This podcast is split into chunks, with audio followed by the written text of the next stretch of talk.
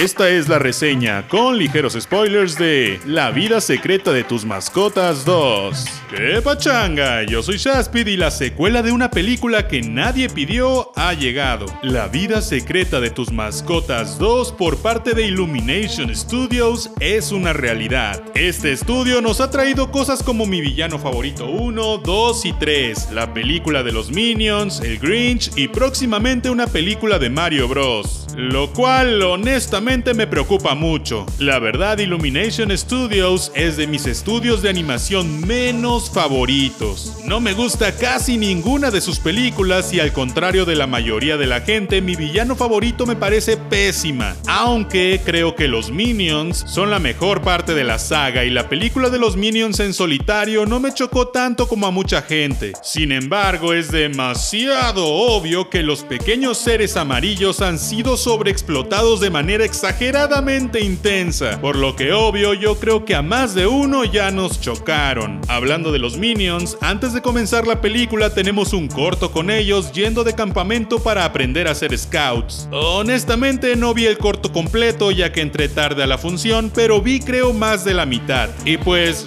no sé qué les pasó a los Minions porque esta vez ya no me dieron nada de risa. Y eso que soy de risa fácil. Como dije, incluso la película de ellos me gustó, pero esta vez los sentí muy sobrios. No sé si fue porque justamente ya cansa verlos o porque su fórmula de comedia pues ya no funciona. Aunque aplaudo que Illumination siga poniendo un corto antes de todo ya que incluso Pixar ya dejó de hacerlo. Ah, la vida secreta de tus mascotas 2. La neta le tenía esperanza. La primera es digamos buena. No es exageradamente una joya, pero es entretenida y aunque es muy predecible y básica, tiene una línea argumental congruente consigo misma y puedes disfrutarla aún tengas 5 años o 40. El villano tiene matices interesantes y el análisis de cómo se comportan los animales está cool. Eso fue en 2016. No sé qué pasó en estos tres años, pero la secuela es neta una de las películas más aburridas que he visto en muchísimo tiempo en animación. No pude soportar verla, fue neta horrible. Hubo momentos en que me preguntaba qué estaba haciendo ahí y me daban ganas de salirme. Me quedó claro que a los niños pequeños realmente les estaba entreteniendo, ya que la sala estaba llena de niños y todos reían como locos. Y las razones eran el humor simple, lo súper colorido de todo y que por sus edades no profundizaban mucho. Pero también noté que los niños más grandes y los padres estaban bastante serios y aburridos. ¿Qué pasó? ¿Acaso el target, o sea, el público al que está dirigido cambió? Pues tal parece que sí. No sé si lo hicieron a propósito, lo cual dudo, pero pasó. Esta vez todo, desde la trama hasta el humor, era mucho más infantil nivel preescolar. Para que me entiendan, no es lo mismo ir a ver Coco de Pixar o Shrek que ir a ver aviones o Pop Patrol o Peppa Pig o algo así. El target o público en lo superficial es el mismo si no tienes idea, pero en realidad es diferente. Pixar generalmente es familiar, lo que significa que puede verlo cualquier persona de cualquier edad y divertirse, entretenerse y hasta llorar. El caso de Pop Patrol o aviones es que es para niños preescolares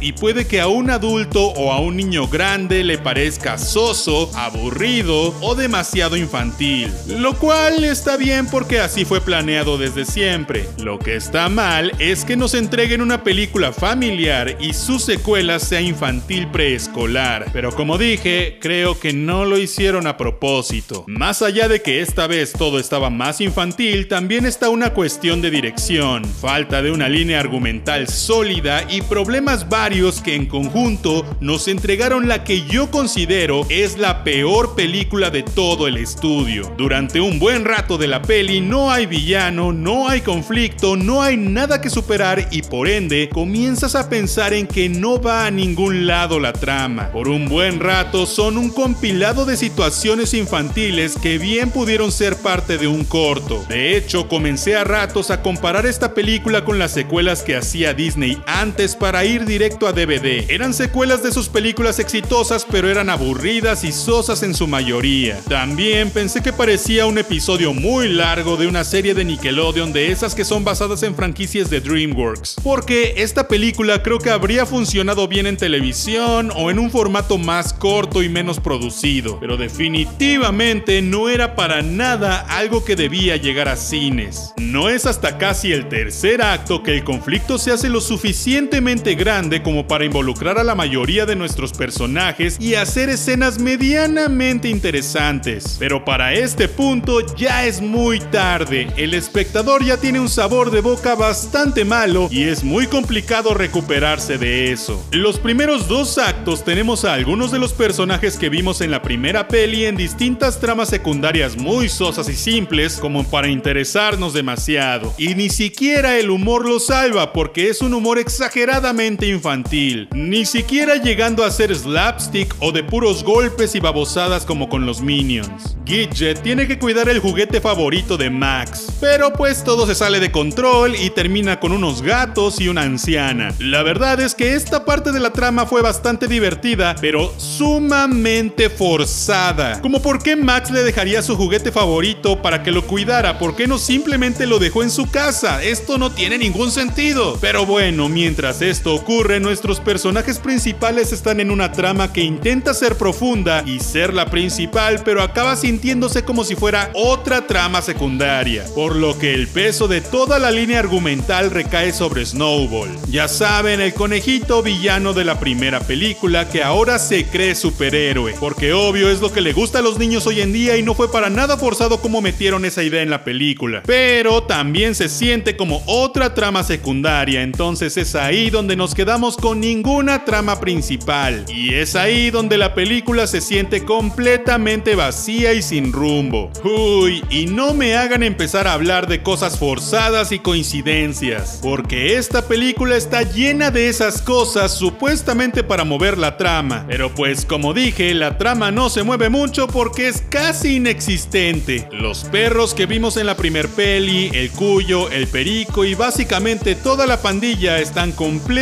separados casi toda la película. Algunos personajes casi ni hablan y pues todo lo que se construyó en 2016 fue destruido completamente. No es para nada congruente consigo misma la saga. Para empezar, hablaré del supuesto villano. Es un villano muajaja que literalmente parece disfrazado de villano. Este hombre dirige un circo y tiene muchos lobos para cuidar a un tigre que es robado por Snowball y una perrita que apareció de la nada. Y que pues nunca supimos cómo supo que Snowball se creía superhéroe, ni supimos de dónde llegó, ni nada así. Pero sí supimos que vio a un tigre en el aeropuerto y lo quería salvar. Por alguna razón inexplicable, todos los animales ahora saben andar por la ciudad como si nada. No importando que toda la trama de la primer película trató sobre cómo dos de ellos se perdían en el otro lado de la ciudad. Un tigre deambula por todos lados y nadie se da cuenta. Y luego tenemos al villano que culpa en automático a una perrita de haberse robado a su tigre sin considerar nunca que pudo haber sido un humano. Y por alguna razón, este hombre interactúa con los animales como si él supiera que ellos hablan o algo así. Esto es absurdo, pues ningún humano en la película, ni en la primera, ni en la segunda, hace esto. Y es como si un humano en Toy Story de la nada supiera qué onda con los juguetes y hablara con ellos. Algunas cosas inverosímiles o absurdas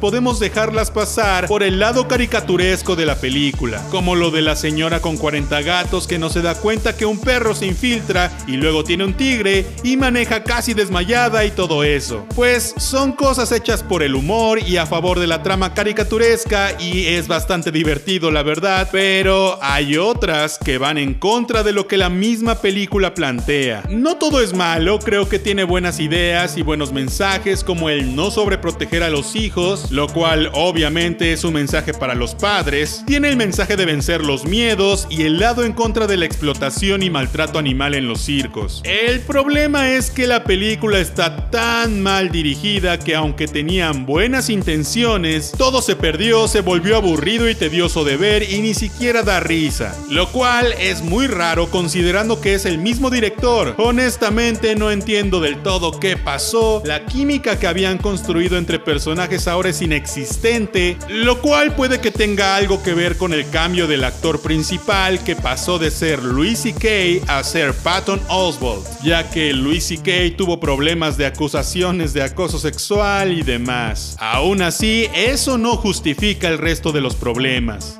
Al menos en español, el doblaje se mantuvo con Chumel Torres, que su personaje dice como dos palabras esta vez, Eugenio Derbez, que su personaje perdió completamente la personalidad que tenía, entre otros varios actores y star talents. Y ya sé lo que están pensando, esto es una película para niños, no deberíamos ver películas los adultos. Sí, está bien, entiendo tu punto, pero ya haré un video hablando sobre eso. Simplemente te diré en este momento que las películas para niños también deben ser buenas y no debemos tratar a los niños como tontos. Si tienes 5 años o menos, vas a disfrutar mucho de esta película. Si no, pues mejor abstente de verla. Yo te veré la próxima vez. See ya.